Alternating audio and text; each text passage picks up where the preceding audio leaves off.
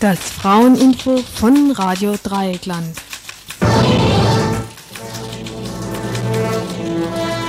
Tonight we're coming to live via satellite from the South Central Hills. Right now we're talking with Motown recording artist MC Trouble. Trouble. I'd first like to say that it's a pleasure having you here this evening. Thank you. It's a pleasure being here. I'd like to ask you, how does it feel being Motown's first female rap artist? Well, there are more important things we could discuss. Well, what would you like to discuss? Issue one. Let's tackle the racism. Decays the mind, so call it decayism of Nubian descent. I love my brothers,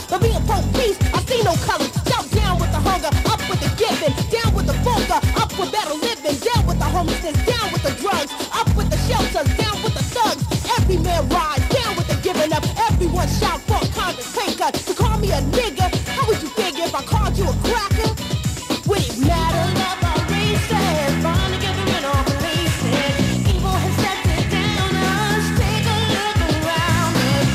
Okay, well, anyway, enough of that. Um, I'd like to ask you, how was it growing up in South Central Los Angeles? How do you think it was?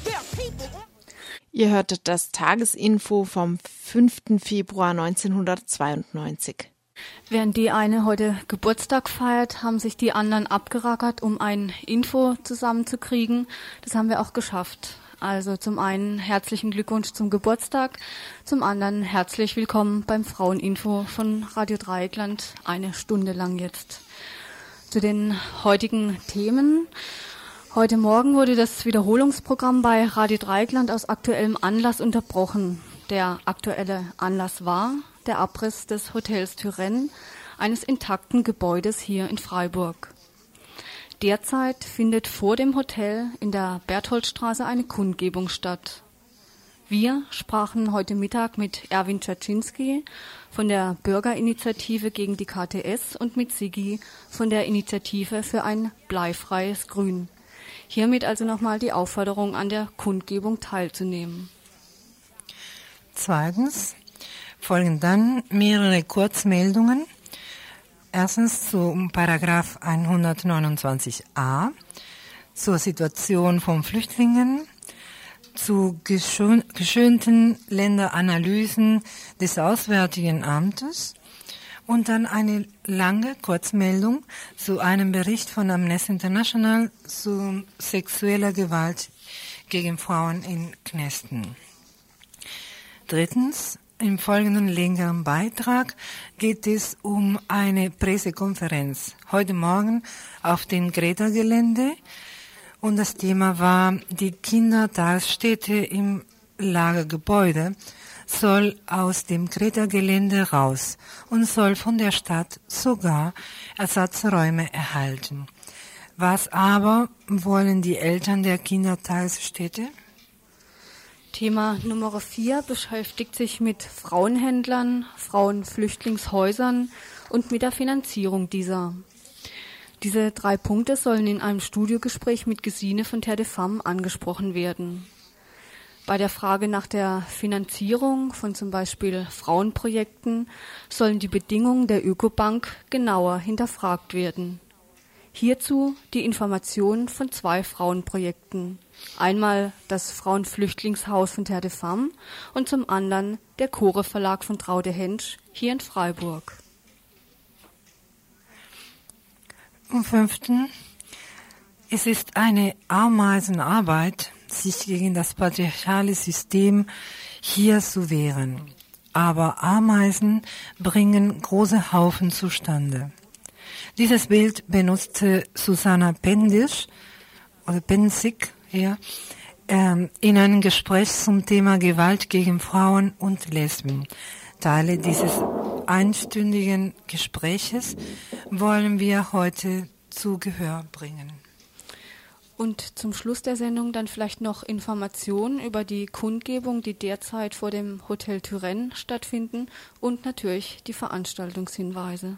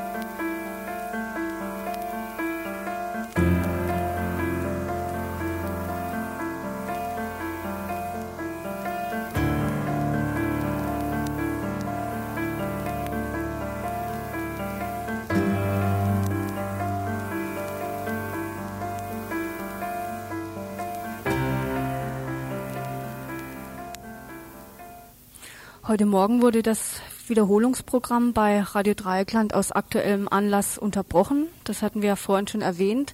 Und auch den aktuellen Anlass hatten wir schon erwähnt, nämlich der Abriss des Gebäudes Hotel Turenne in der Bertholdstraße hier in Freiburg.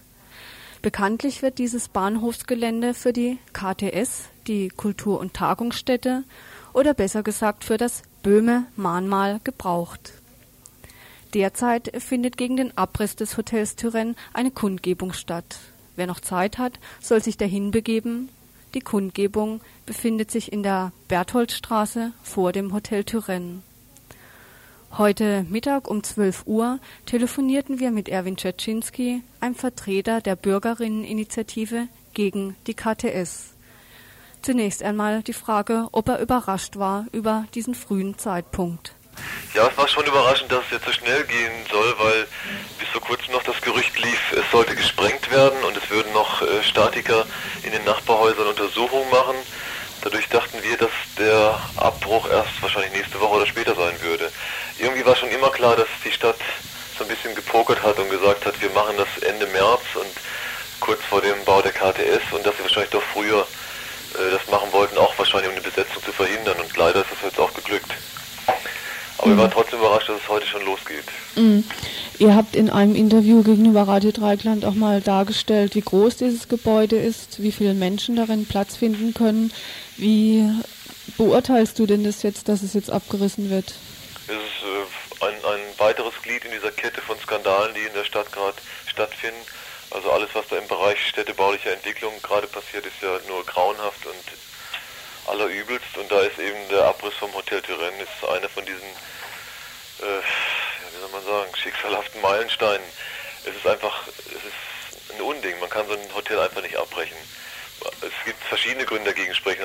Entscheidend scheint uns zu sein, dass da einfach sehr viel Platz ist. Und zwar, das ist ein Leerstand gewesen seit Wochen und Monaten schon. Und die Stadt hätte natürlich dieses Gebäude wunderbar nutzen können. Für sinnvolle Zwecke, also für weit sinnvollere Zwecke als für eine idiotische Kultur- und Tagungsstätte. Da waren mehrere tausend Meter Nutzfläche, fertige Hotelzimmer eingerichtet. Das Haus war voll intakt. Man hätte sofort beziehen und nutzen können. Das ist natürlich der Hauptgrund, der gegen den Abbruch sprach. Erwin Czerczynski, der Vertreter der Bürgerinneninitiative gegen die KTS, hat heute Morgen in diesem Interview gesagt, dass es vielleicht noch möglich wäre, den Abriss zu stoppen über den unsachgemäßen Umgang der Stadt mit den Blei- und Cadmiumbelastungen des Hotel Turens. Ein Vertreter der Initiative für ein bleifreies Grün war heute Morgen an Ort und Stelle und hat sich die Abrissmaßnahmen etwas genauer angeschaut. Außerdem war er bei der Pressekonferenz der KTS-Betreiber, die heute Morgen stattfand. Zunächst erstmal sein Urteil zu den Abrissmaßnahmen der Stadt. Ja, also ich war erst in der Pressekonferenz heute Morgen, die von der Stadtbau war und also für Radio Dreikland und eben auch in Auftrag der Initiative. Und habe mir dann äh, vor Ort genau angeschaut, was eigentlich jetzt an der Schwermetallbelastung da für Maßnahmen gemacht werden. Und äh, war dann überrascht, wie korrekt die Stadt ist, wie korrekt sie eigentlich diese Sache durchführen, obwohl die Werte knapp an, der, an einer Kategorie sind, die momentan so als Richtwerte gelten. Das sind 600 Milligramm Blei zum Beispiel. Bicadmium ist leider 15 Milligramm im Moment. Das ist sehr umstritten.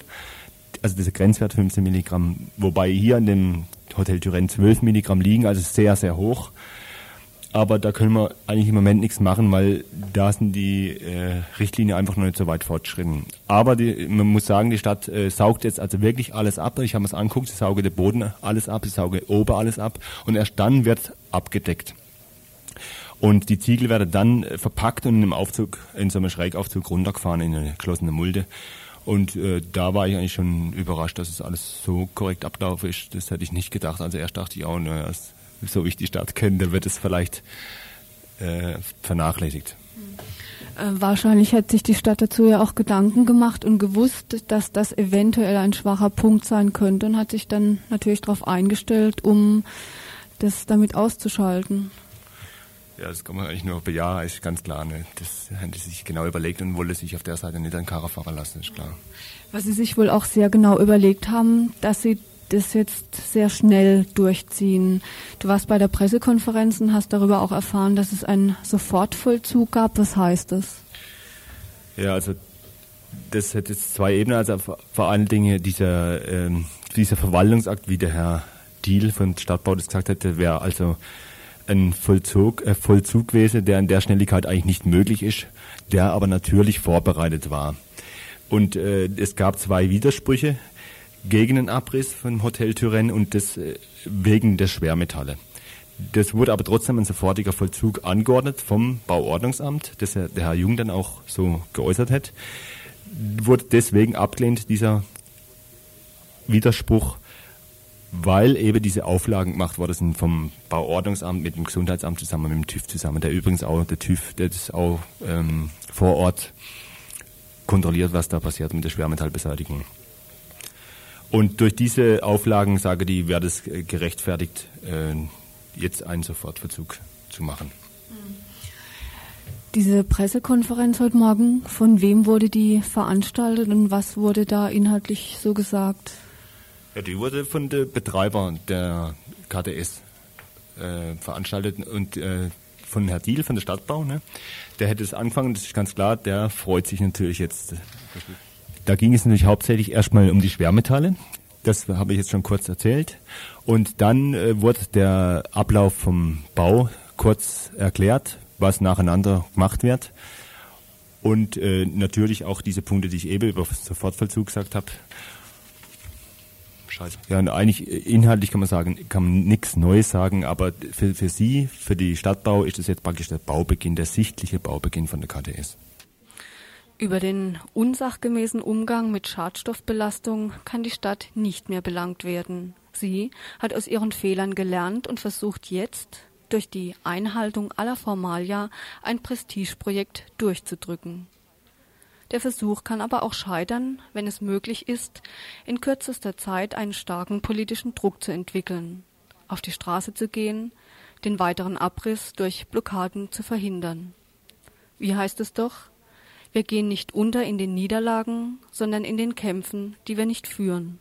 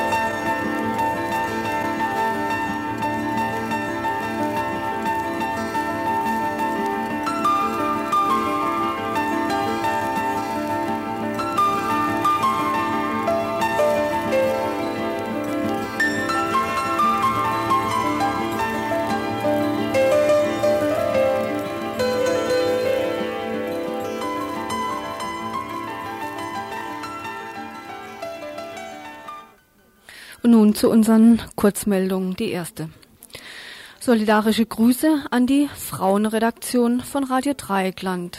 Das sollte die Überschrift eines vierminütigen Beitrages sein, der in einem Kölner Privatradio gesendet werden sollte. Eine Kölner Frauengruppe, die im Bürgerinnenradio, also im offenen Kanal eines Kölner Privatsenders, mindestens einmal im Monat Sendungen erstellt, diese Kölner Frauengruppe mit dem Namen Frauen auf Draht, feministische Wellen, wollten den Maulkorb für Frau Freiburger Radiofrauen thematisieren.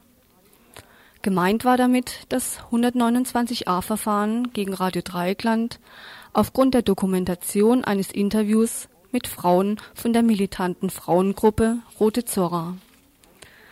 Zur Erinnerung. Am 19. Juni 1991, der ersten Sendung des Fraueninfos, An diesem Juni wurden Ausschnitte aus einem Interview mit Frauen von der Roten Zora vorgelesen. In diesem Interview sprachen die Frauen der Roten Zora von der Situation von Frauen hier sowie im Trikont. Sie fragten nach den Begriffen legal bzw. illegal und begründeten ausführlich, warum sie einen bewaffneten Kampf führen. Nach dieser Sendung wurden, wurde versucht, das Radio zu kriminalisieren mittels des Paragraphen 129a Werbung für eine sogenannte terroristische Vereinigung. Die Einleitung des 129a-Verfahrens wurde bei Frauengruppen in der BRD bekannt gemacht und eben auch bei der Kölner Frauenradiogruppe Frauen auf Draht feministische Wellen. Der Vier-Minuten-Beitrag mit den solidarischen Grüßen beinhaltete die Information, dass bei Radio Dreieckland ein 129a-Verfahren läuft, was der 129a genauer ist und wer die Rote Zorra ist. Dem Chefredakteur des Kölner Privatsenders missfiel dieser kurze Beitrag und zensierte ihn. Den Rest der einstündigen Sendung hat er sich erst gar nicht angehört. Und trotz der Zensur und der Spaltung der Frauenradiogruppe sind die solidarischen Grüße angekommen. Und wer es noch nicht mitbekommen hat, das 129a-Verfahren gegen Radio Dreieckland wurde ebenfalls eingestellt. Ihr hörtet das Tagesinfo vom 5. Februar 1992.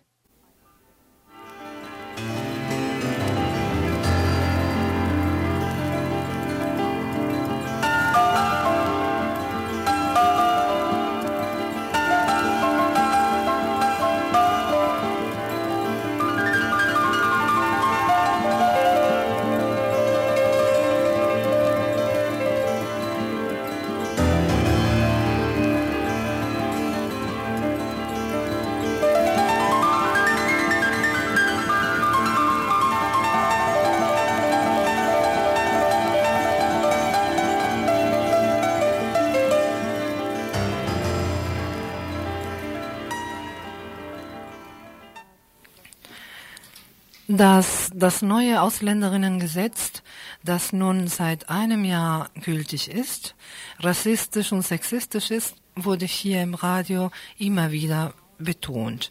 Flüchtlingsfrauen sind zum Beispiel stark an das Aufenthaltsrecht des Mannes gebunden. Das heißt, wen er stirbt oder sich scheiden lässt, kann die Frau abgeschoben werden. Sie hat kein eigenständiges Aufenthaltsrecht und ist somit abhängig.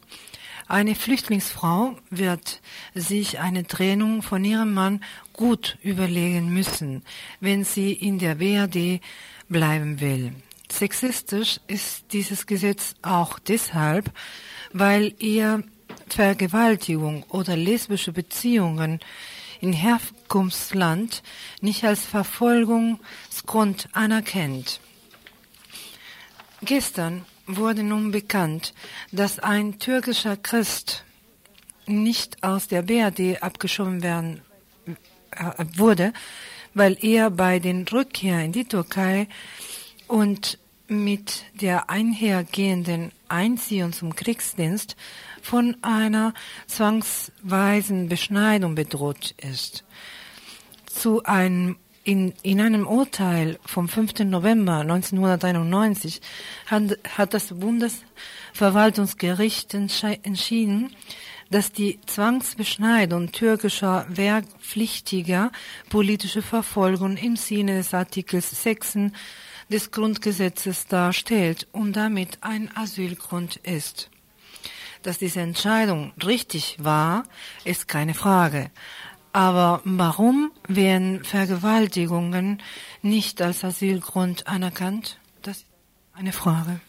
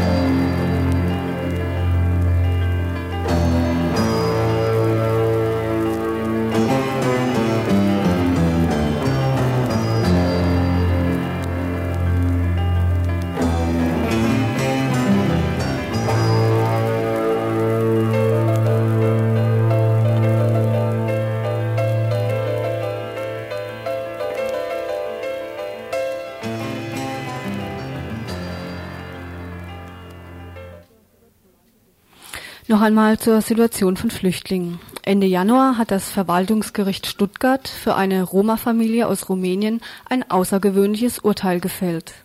Die Roma-Familie darf in der BRD bleiben, weil die Richter von einer pogromähnlichen Verfolgung der Roma in Rumänien überzeugt sind.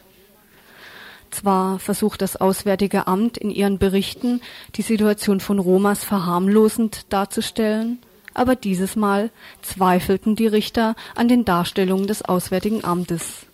Und diese Zweifel sind angebracht und außerdem nicht neu. Auch Mitglieder des Petitionsausschusses des baden-württembergischen Landtages meldeten im Januar 1990 Zweifel an den Berichten der Länderanalysen des Auswärtigen Amtes an. Diese Länderanalysen sind Grundlage für die Entscheidung von Asylanträgen. Die Mitglieder des Petitionsausschusses beklagten damals, also im Januar 1990, dass man weder die genauen Länderanalysen kenne, noch wisse, wie sie zustande kämen. Man kenne lediglich die gefilterten, beschönigten Berichte der Landesregierung, nicht aber die ursprünglichen Informationen. In einem Interview vom Januar 1990 sagte Ulrich Brinkmann, Mitglied des Petitionsausschusses gegenüber Radio Dreieckland, Zitat, wir haben in der Türkei über das Kurdenproblem aus der Wirtschaft andere Nachrichten bekommen, als wir aus den Länderanalysen von der Landesregierung erfahren haben. Da gibt es erhebliche Zweifel daran, ob diese Länderanalysen richtig sind. Auch am Beispiel Ghana oder Bangladesch treten Unterschiede zwischen den Berichten kirchlicher Gruppen und privater Personen und den Berichten des Auswärtigen Amtes auf. An einem konkreten Beispiel eines Ghanesen schilderte Ulrich Brinkmann, wie er die Arbeit des Auswärtigen Amtes einschätzt. Es ging da um einen ganz konkreten Fall eines Ghanesen, äh, dessen Asylantrag hier abgelehnt worden war. Und äh, ein Kollege des Petitionsausschusses hatte über einen Rechtsanwalt Kontakte nach Ghana aufgenommen und hatte von einem Rechtsanwalt aus Ghana äh, zum Beispiel auch einen Original-Steckbrief zugeschickt bekommen, in dem dieser äh, hier abgelehnte Asylbewerber in Ghana wegen politischer Tätigkeit gesucht wird. Daraufhin hat das äh, Auswärtige Amt äh, der Landesregierung mitgeteilt, Ihre Recherchen in Ghana hätten ergeben, dass es diesen Rechtsanwalt nicht gibt. Und die Landesregierung behauptet nun, die Unterlagen, die der Kollege im Petitionsausschuss bekommen hat, seien gefälscht. Wir haben erhebliche Zweifel daran, ob die Recherchen ordentlich gemacht worden sind.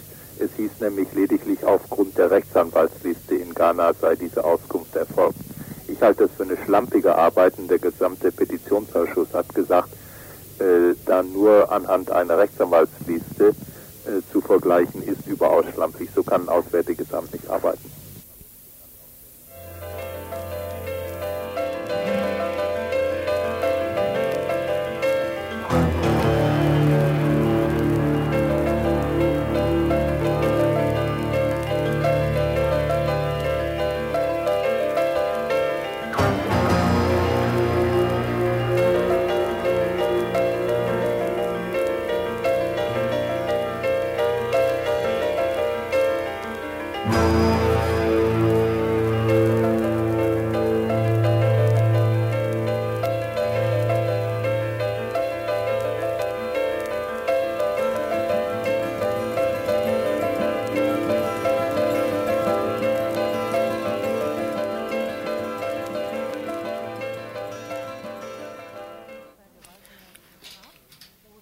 Vergewaltigung in Haft oder Zwangssterilisation. Auf jeden Fall keine von beiden sind für die Bundesregierung Asylgründen. Die Menschenrechtsorganisation Amnesty International hat einen Bericht über sexuelle Gewalt gegen Frauen in Haft veröffentlicht.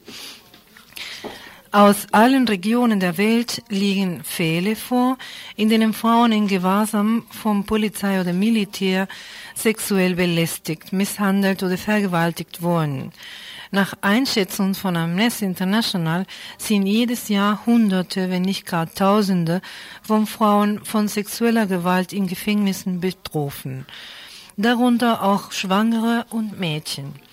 Nur selten kommt es zu einer unabhängigen Untersuchung von Vergewaltigungsvorwürfen und noch seltener zu einer Strafverfolgung der Täter. Viele Regierungen weigern sich, Vergewaltigung in der Haft als Menschenrechtsverletzung anzuerkennen.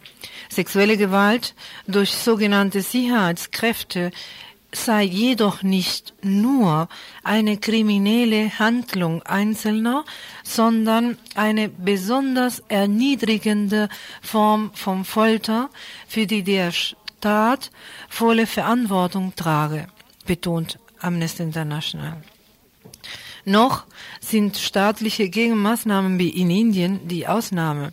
Hier hatten Berichte über Vergewaltigungen an ein derartiges Ausmaß angenommen, dass das oberste Gericht des Unionsstaates Assam im März 1991 ausdrücklich verbot, Frauen nach der Festnahme zum Verhör in Kasernen zu bringen. In etlichen Staaten, in denen die Armee einer bewaffneten Opposition gegenübersteht, zählen Vergewaltigungen und sexueller Missbrauch zur skrupellos angewandten Militärtaktik der Aufstandsbekämpfung. Frauen in den umkämpften Gebieten sollen eingeschüchtert werden, zur Preisgabe von Informationen gezwungen oder stellvertretend für ihre Männer bestraft werden.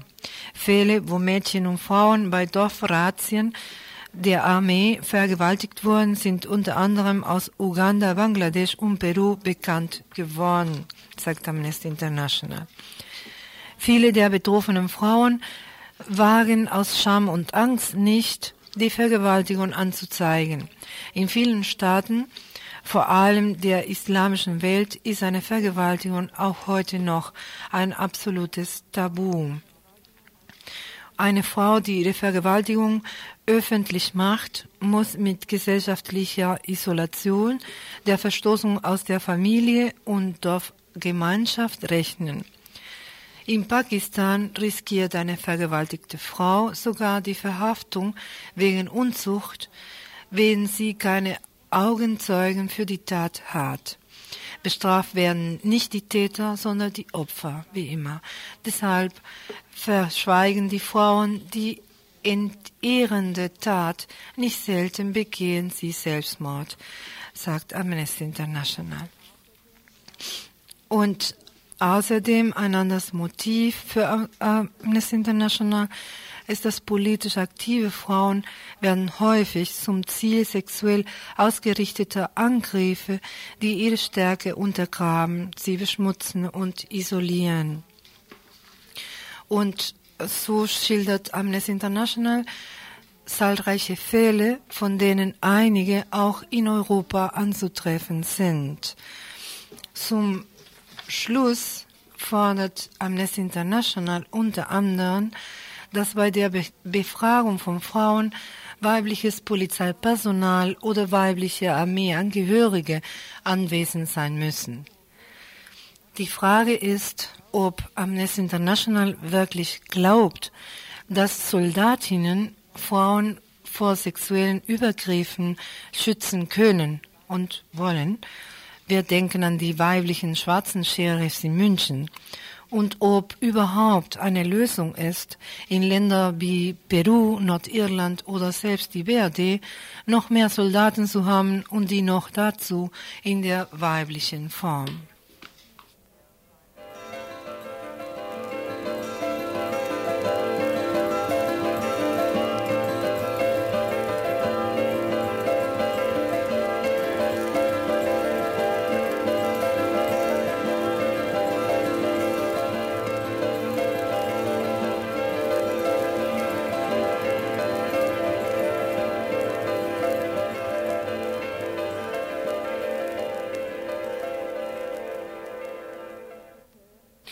Die Kundgebung vor dem Hotel Turenne scheint inzwischen beendet zu sein. Zwei Teilnehmer dieser Kundgebung sind nun inzwischen hier. Vielleicht als erstes die Frage, wie viele Menschen waren denn anwesend und was war vor dem Hotel Turenne zu sehen? Hm. Ja, das war ein bisschen wie erwartet, ist es halt spontan mobilisiert worden. Erst heute Nachmittag entschieden worden, dass man noch eine Kundgebung macht gegen diesen Abriss, weil der ja äh, ganz überraschend angefangen hat heute Morgen. Da hat niemand was von gewusst vorher. Und da sind so 50, 60 Leute gekommen oder ein paar mehr vielleicht. Ähm, und es ist vorm Hotel Türen eine spontane Kundgebung gehalten worden gegen den Abriss vom Hotel, gegen den Abriss von intaktem Wohnraum. Und dann ist die spontane Versammlung noch zum Bertholdsbrunnen gezogen in die Stadt und hat dort die Kundgebung wiederholt und dann ist das aufgelöst worden.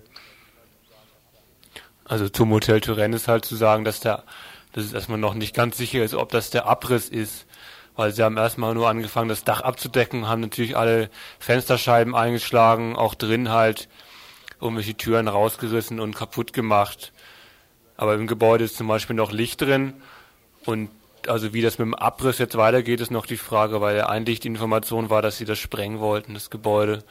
Also es kann sein, dass sich der Abriss noch über ein paar Wochen hinwegzieht. Aber natürlich, das Gebäude ist erstmal für den Zweck, für den wir da eigentlich eingetreten sind, dass da eben übergangsweise Menschen reinkommen, die dringend Wohnraumbedarf haben oder die eben auch Bedarf nach anderen Räumen haben. Also für den Zweck ist das Hotelterrain wahrscheinlich jetzt verloren. Also ich denke, dass es auf jeden Fall die Strategie der Stadt ist, dass sie das Gebäude somit zum Abriss frei gegeben hat und dass sie es natürlich auch auf jeden Fall versuchen wird, es durchzudrücken. Die Frage liegt natürlich auf unserer Seite, wie wir das vielleicht noch verhindern wollen. Ich denke, das war erstmal das Wichtigste für so auf die Schnelle und vielleicht kommt im morgigen Info dann auch nochmal mehr. Vielen Dank, dass ihr da wart. Ihr hörtet das Tagesinfo vom 5. Februar 1992.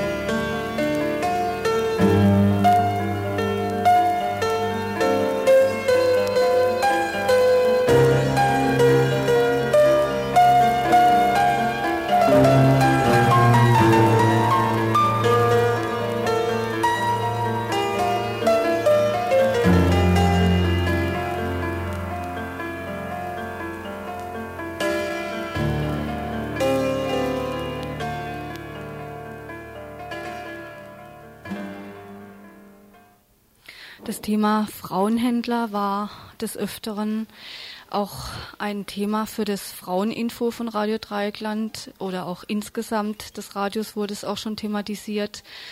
Wir haben damals von modernen Sklavinnenmarkt geredet. Die Frauen werden regelrecht verkauft. Es gibt Kataloge, wo man sich diese Frauen aussuchen kann.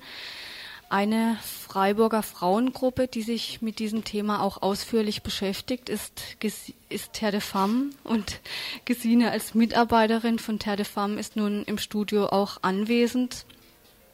Gesine, ihr habt in Gündling, das ist auch in der Nähe von Freiburg, Aktionen gegen Frauenhändler gemacht oder habt auch immer wieder aufgedeckt, wo sie arbeiten. Ein anderer Fall war eben Gundelfingen.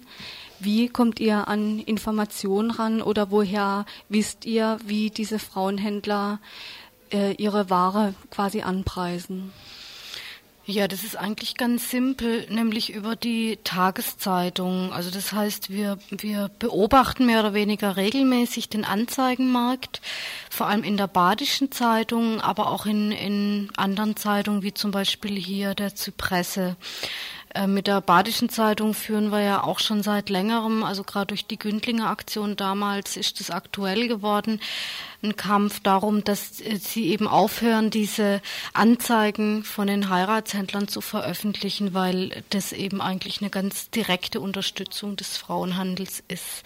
Bisher bei der Badischen Zeitung allerdings erfolglos. Und gibt es jetzt noch andere Medien, die da quasi mitmachen? Also wir haben kürzlich mm, ja einen kleinen Erfolg gehabt und zwar bezüglich der Zypresse. Die Zypresse hatte früher schon mal ähm, vom, von irgendeinem Frauenhändler Anzeigen veröffentlicht, woraufhin wir hingegangen sind und mit ihnen darüber geredet haben und gesagt haben, sie sollten die nicht mehr veröffentlichen und die haben sich auch direkt drauf eingelassen.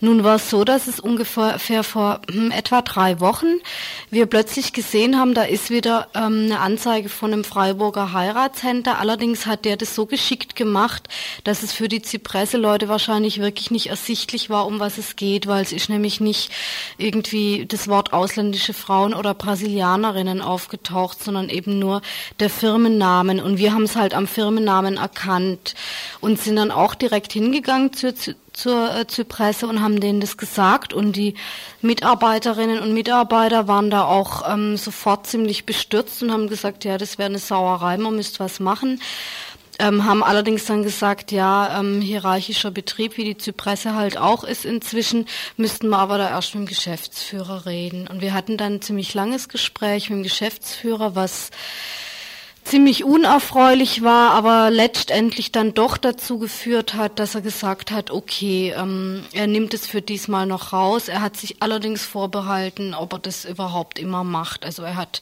die üblichen Argumente aufgefahren, nämlich irgendwie die wirtschaftlichen Interessen und ähm, ja, dass man das ja, ist ja auch die Frage, inwieweit das jetzt was Illegales ist. Wenn, dann müsste man ja Gesetze schaffen und solange das mhm. legal wäre, etc. pp. Und ähm, sein Argument war zum Schluss dann vor allem auch nochmal, Sie könnten ja nicht hinter jeder Anzeige hinterher schnüffeln, was da dahinter steckt. Und dann haben wir gesagt, ja, dazu sind wir jetzt auch hier, damit wir Sie darauf aufmerksam machen. Aber da hat er sich dann doch nur sehr ungern drauf eingelassen. Und nach dem Gespräch dachten wir eigentlich erst, ja, es wird nichts. Also Sie werden es veröffentlichen und waren dann positiv überrascht, dass er dann doch gesagt hat, also es hat unser unser Gespräch hat wohl da doch was genützt, dass er zum Schluss eben dann gesagt hat, okay, also sie werden das zurückweisen und es ist seitdem auch nicht mehr erschienen. Mhm. Aber es ist vielleicht nur eine Frage der Zeit, äh, wann diese Frauenhändler wieder beginnen zu inserieren und mhm. versuchen, das noch geschickter zu formulieren. Mhm. Also das war auch ein Argument von dem von dem Geschäftsführer der Zypresse, was ich ziemlich haarsträubend oder wir ziemlich haarsträubend fanden, nämlich, dass er gesagt hat, ja, wenn die das so geschickt verkleiden, dann könnte er ja eigentlich auch nichts machen. Und es wäre genauso wie wenn irgendwelche rechtsradikalen Parteien ihre, ihre Werbung oder ihre Anzeigen so, so geschickt ähm, darstellen, dass man es nicht merkt, dann würden sie das natürlich auch veröffentlichen. Und dann haben wir halt versucht zu argumentieren, ja, aber damit würde er ja ihnen ganz genau auf den Leim gehen, so wie die es eben auch wollen und wie sie es planen. Und ähm, genau das wäre eigentlich das Falsche. Und wenn sie da konsequent sein wollen, dann sollen sie es eben auch wirklich sein und auch verklausulierte Anzeigen ähm, nicht bringen. Mhm. Also ich denke, bei der Zypresse ist da noch, die ist da noch ein Blatt, wo man vielleicht auf relat relativ offene Ohren stoßen. Bei der BZ ist es allerdings nach wie vor ein, ein Krampf und ein Kampf und die veröffentlichen auch weiterhin die Anzeigen. Mhm. Eine Schlussfolgerung für euch als Terre de Femme Frauen war oder ist auch die, dass Frauen geschützt werden müssen in eigenen Frauenflüchtlingshäusern, also nicht in gemischten Häusern. Ihr habt ein Frauenflüchtlingshaus mit aufgebaut, die Villa Courage. Wie ist denn da der aktuelle Stand?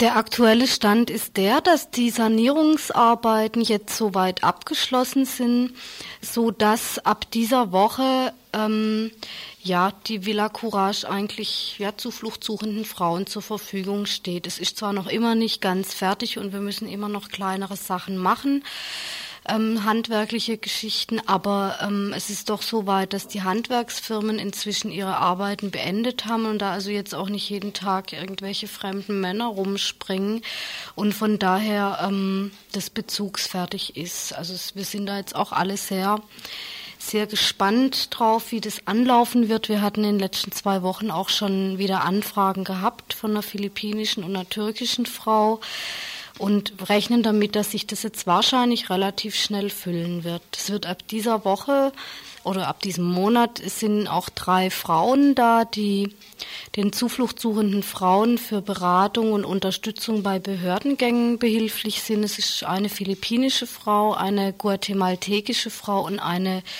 deutsche Frau iranischer Herkunft, die also auch Persisch spricht, so dass dann jeden Tag auch eine Frau in der Villa da sein wird. Hm. Nun ist es ja kein kleiner Betrag, den Frau für ein Flüchtlingshaus braucht.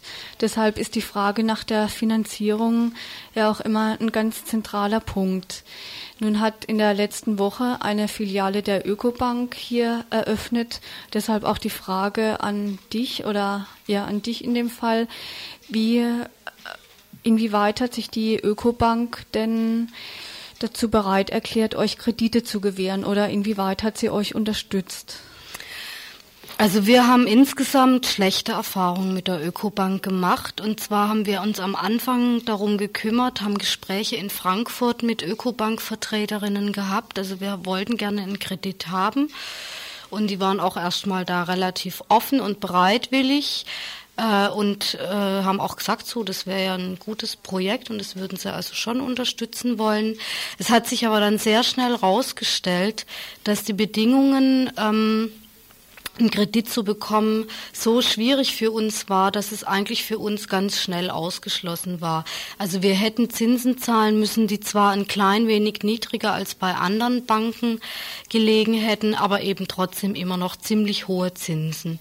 Und da wir ja ein Haus gekauft haben und da mit einem sehr riesigen Betrag arbeiten, sind wir einfach und eben das auch kein Wirtschaftsprojekt ist, was irgendeinen Gewinn abwirft, eher im Gegenteil, sind wir einfach sehr darauf angewiesen, angewiesen gewesen auf zum einen Spenden und zum anderen Darlehen auf einer möglichst zinslosen oder wenigstens einer sehr, sehr niedrig verzinsten Ebene. Und da war gab es also bei der Ökobank überhaupt, ja, wie gesagt, ganz schlechte Chancen. Wir waren da auch ziemlich enttäuscht, weil wir eigentlich ähm, so unsere Erwartungen von dem, was wir bis dahin über die Ökobank wussten, schon relativ hoch waren und dann irgendwie schon ganz schön ähm, ja erstaunt waren, wie, wie schwierig die Kriterien sind. Also wir hätten fast genauso gut zu irgendeiner anderen Bank gehen können. Sie haben auch äh, uns ziemlich, ziemlich ähm, enge Auflagen gemacht, wollten alle möglichen Sachen wissen, ähm, die eine angebliche materielle Sicherheit darstellen. Also wollten einen Finanzierungsplan übers Personal zum Beispiel haben und es war damals noch in völlig weiter Ferne. Also war was, was für uns überhaupt nicht anstand und äh, war auch eine Geschichte, wo wir denken, also von, von so einem Betrieb wie der Ökobank würden wir das eigentlich nicht erwarten. Hm. Ich denke, dass sehr viele Menschen da ein ganz anderes Bild von der Ökobank hm. hatten, ganz anderen Eindruck. Ihr seid ein Beispiel für ein Frauenprojekt, das sehr, sehr schlechte Erfahrungen hat.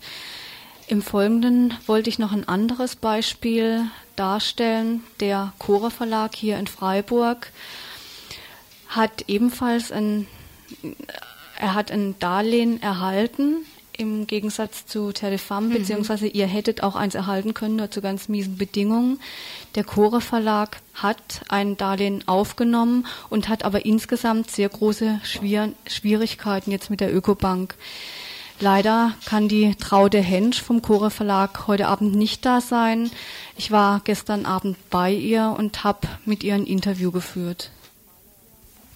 Na, bei mir ist es so, dass ich ja diesen äh, Kredit für den Chore Verlag äh, von der Ökobank äh, bekommen habe und dass mir eigentlich erst im Laufe der Auseinandersetzung mit der Ökobank klar geworden ist, was das bedeutet, wenn verschiedene Fonds äh, äh, eingerichtet werden, die von äh, Sparern und Sparerinnen bedient werden, die zinslos da ihre Gelder äh, äh, niederlegen sozusagen bei der Ökobank. Und wenn man dann bei ihnen einen Kreditantrag äh, stellt, äh, äh, habe ich zum Beispiel damals vom Frau, über den Frauenbeirat meinen Kredit mit 6,85 Prozent gekriegt und das bedeutet im Klartext, dass 6,85 Prozent hat die Ökobank sozusagen für zinslos liegendes Geld sich äh, äh genommen.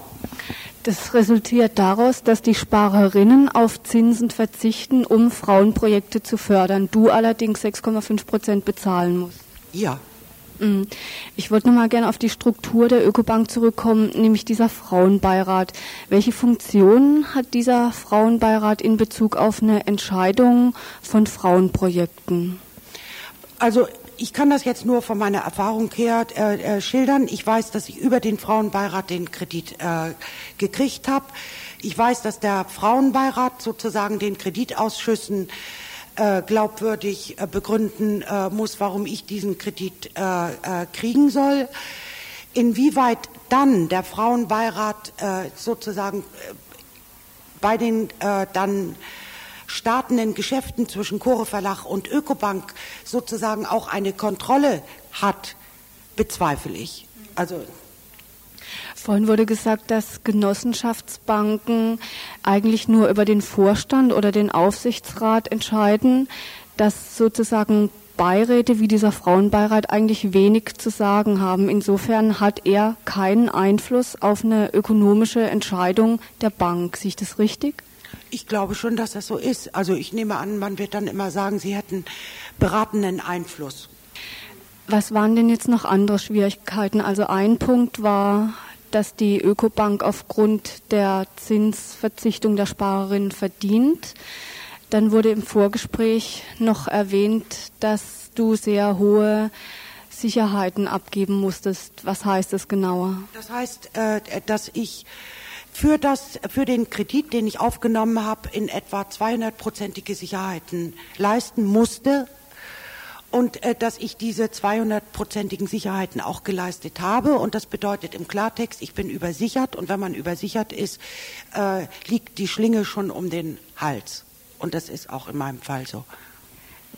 Gut, wir hatten jetzt zwei Schwierigkeiten angesprochen, die du mit der Ökobank hattest. Zum einen die Zinsen, zum anderen die Übersicherung. Jetzt gab es im Vorgespräch aber noch einen dritten Punkt. Kannst du den vielleicht nochmal erwähnen und erläutern? Ja, das ist die Sicherungsabtretung, die ich an meine Buchauslieferung äh, Prolit machen musste. Äh, Prolit liefert meine Bücher äh, aus. Das heißt, Prolit hat das Lager, Prolit äh, äh, verschickt die Bücher an die einzelnen Buchhandlungen und so weiter. Prolit ist ein Verlag. eine Verlagsauslieferung.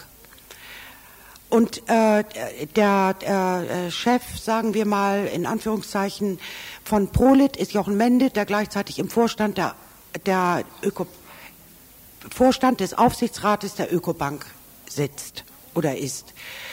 Jetzt hat mich die Bank aufgefordert, das heißt damals, als ich den äh, Kredit äh, schon bewilligt äh, gehabt hat, ich sollte eine Sicherungsübereignung an Prolit leisten. Das heißt, ich sollte meine Lagerbestände, meine Rechte an den Büchern äh, und so weiter und so weiter an Prolit abgeben. Nun muss man sich aber mal vorstellen, ich kriege ja nicht von Prolit das Darlehen, sondern ich kriege das Darlehen von der Ökobank. Also, die Ökobank gibt mir ein Darlehen und kriegt dafür Sicherheiten, fordert mich gleichzeitig auf, sie zahlt mir das Darlehen nur dann aus, wenn ich Sicherheiten an äh, Prolit, meine Buchauslieferung, abgebe. Ich gebe Sicherheiten an Prolit ab und da bleibt mir doch nur noch die Frage übrig, was kriege ich eigentlich von Prolit? Kriege ich dafür einen Kredit oder kriege ich womöglich zinsloses Geld, äh, äh, wie man das eigentlich erwarten könnte oder was? Aber ich kriege gar nichts. Das ist doch aber auch nur möglich, weil Jochen Mende zum einen Vorstand im Aufsichtsrat der Ökobank ist und gleichzeitig bei Prolit einarbeitet. Ja, das ist eine Personalunion. Chef der äh, Buchauslieferung Prolit ist gleichzeitig Vorsitzender des Aufsichtsrates der Ökobank. Und das hat sich bei uns im Chore Verlag äh, also wirklich geradezu unglückselig und verhängnisvoll ausgewirkt, weil Kraft seiner Eigenschaft als Vorsitzender der, äh, des Aufsichtsrates der Ökobank hat Jochen Mende sich vorbehalten, Umsätze, äh, Monatsumsätze äh, äh, an den Chore Verlag abzuführen oder nicht. Und das heißt, er hat es im letzten Jahr sozusagen mit fünf Monatsumsätzen nicht getan. Und was das für einen kleinen, armen Verlag bedeutet, also das glaube ich, brauche ich nicht zu beschreiben. Wie würdest du diese Geschäftspraktiken mit denen einer, sage ich mal, ganz normalen Bank vergleichen? Ich würde sagen, dass die Geschäftspraktiken der Ökobank schlimmer sind als äh, alle Vorurteile, die man gegen normale Banken haben könnte, aber die ich zum Beispiel, muss ich ehrlich sagen, nicht mehr habe. Die Ökobank ist mit dem hehren Ziel angetreten, unter anderem Frauenprojekte zu fördern. Wie würdest du das jetzt im Nachhinein beurteilen? Ich äh, würde sagen, dass es sicherlich einzelne Mitglieder in der Ökobank gibt, insbesondere bei den Sparern und Sparerinnen, die diese Ziele tatsächlich verfolgen und deshalb auch ihr Geld da liegen lassen. Ich glaube auch, äh, ich könnte mir sogar vorstellen, dass sogar äh, Mitglieder des Vorstandes oder der Aufsichtsrat das denken, aber sie denken es aus anderen Gründen. Sie denken es nur deshalb, weil sie eine Marktnische mit diesen Fonds gefunden haben. Wir haben geplant, zu der Ökobank und zu dem, den Sachen, die den Chore Verlag angehen, auch nochmal eine ausführliche Sendung zu machen. Das wird dann auch noch bekannt gegeben. Gesine, du wolltest noch was dazu sagen? Ja, ich wollte einfach auch noch mal so kurz zusammenfassend sagen. Ich finde, das ist jetzt auch aus Trautes Interview sehr deutlich geworden, dass ähm, vor allem die ganz grundsätzliche Geld- und Geldpolitik eigentlich von der Ökobank nicht ähm, im, im, Widerspruch zu ihrem Image anders gemacht wird als bei anderen Banken. Das heißt, ähm, die Zinspolitik wird ganz genauso betrieben und Zinsen gehen immer nur aufgrund von Arbeit anderer Menschen, also aufgrund Grund von Ausbeutung. Ähm, was ich ganz kurz noch erwähnen will, ich finde es im Prinzip nicht gut, Werbung für Banken zu machen, aber für die Bank, denke ich, ist es doch, ist, ist es schon gut, die auch nochmal zu benennen, weil es wirklich auch eine echte Alternative zu anderen Banken ist, von der wir als Villa Courage auch ganz dick und gut unterstützt werden. Das ist die GLS Bank, eine anthroposophisch orientierte Bank in Stuttgart, die eben vollkommen anders mit, diesen, mit dieser Zinspolitik umgehen. Das heißt, die von vornherein sagen, wir, wir verzichten verzichten auf Zinsen und wollen eben Projekte unterstützen, die sich eben Zinsen auch überhaupt nicht leisten können, weil sie nicht profitorientiert arbeiten. Also das, denke ich, ist wirklich auch eine echte Alternative zur Ökobank. Gut, vielen Dank, dass du da warst. Ihr hörtet das Tagesinfo vom 5. Februar 1992.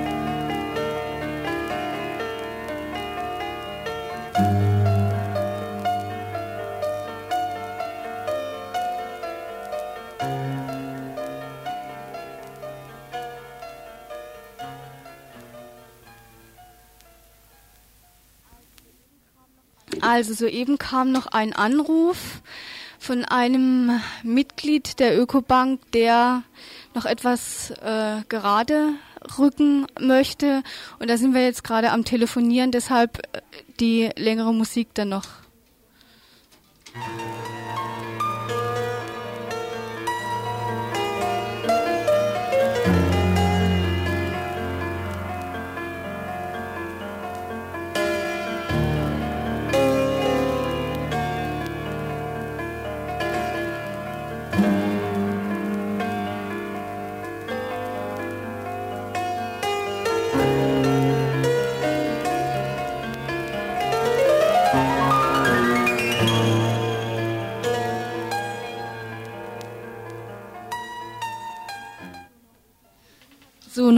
Soeben hat noch Michael Berger angerufen, meines Wissens Mitglied im Aufsichtsrat der Ökobank.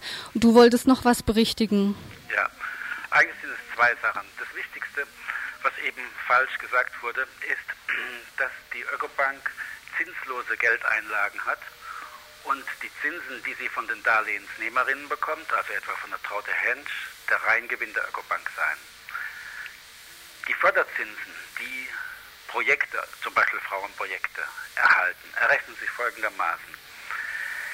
Die Einlegerinnen, also die Sparerinnen, die in einen Frauenfonds einzahlen, verzichten ja nicht auf alle Zinsen, sondern nur auf einen Teil der Zinsen. Das heißt, monatlich wird festgestellt, wie viel Zinsen die Ökobank an die Einlegerinnen zahlen muss. Das sind im Augenblick 4,5 Prozent.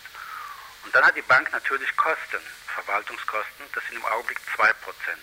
Und deswegen wird monatlich der Zins, den die geförderten Projekte zahlen müssen, neu berechnet und liegt eben deswegen augenblicklich bei 6,5 Prozent. Es ist also keineswegs so, dass zinsloses Geld ausgeliehen wird und reingewinnt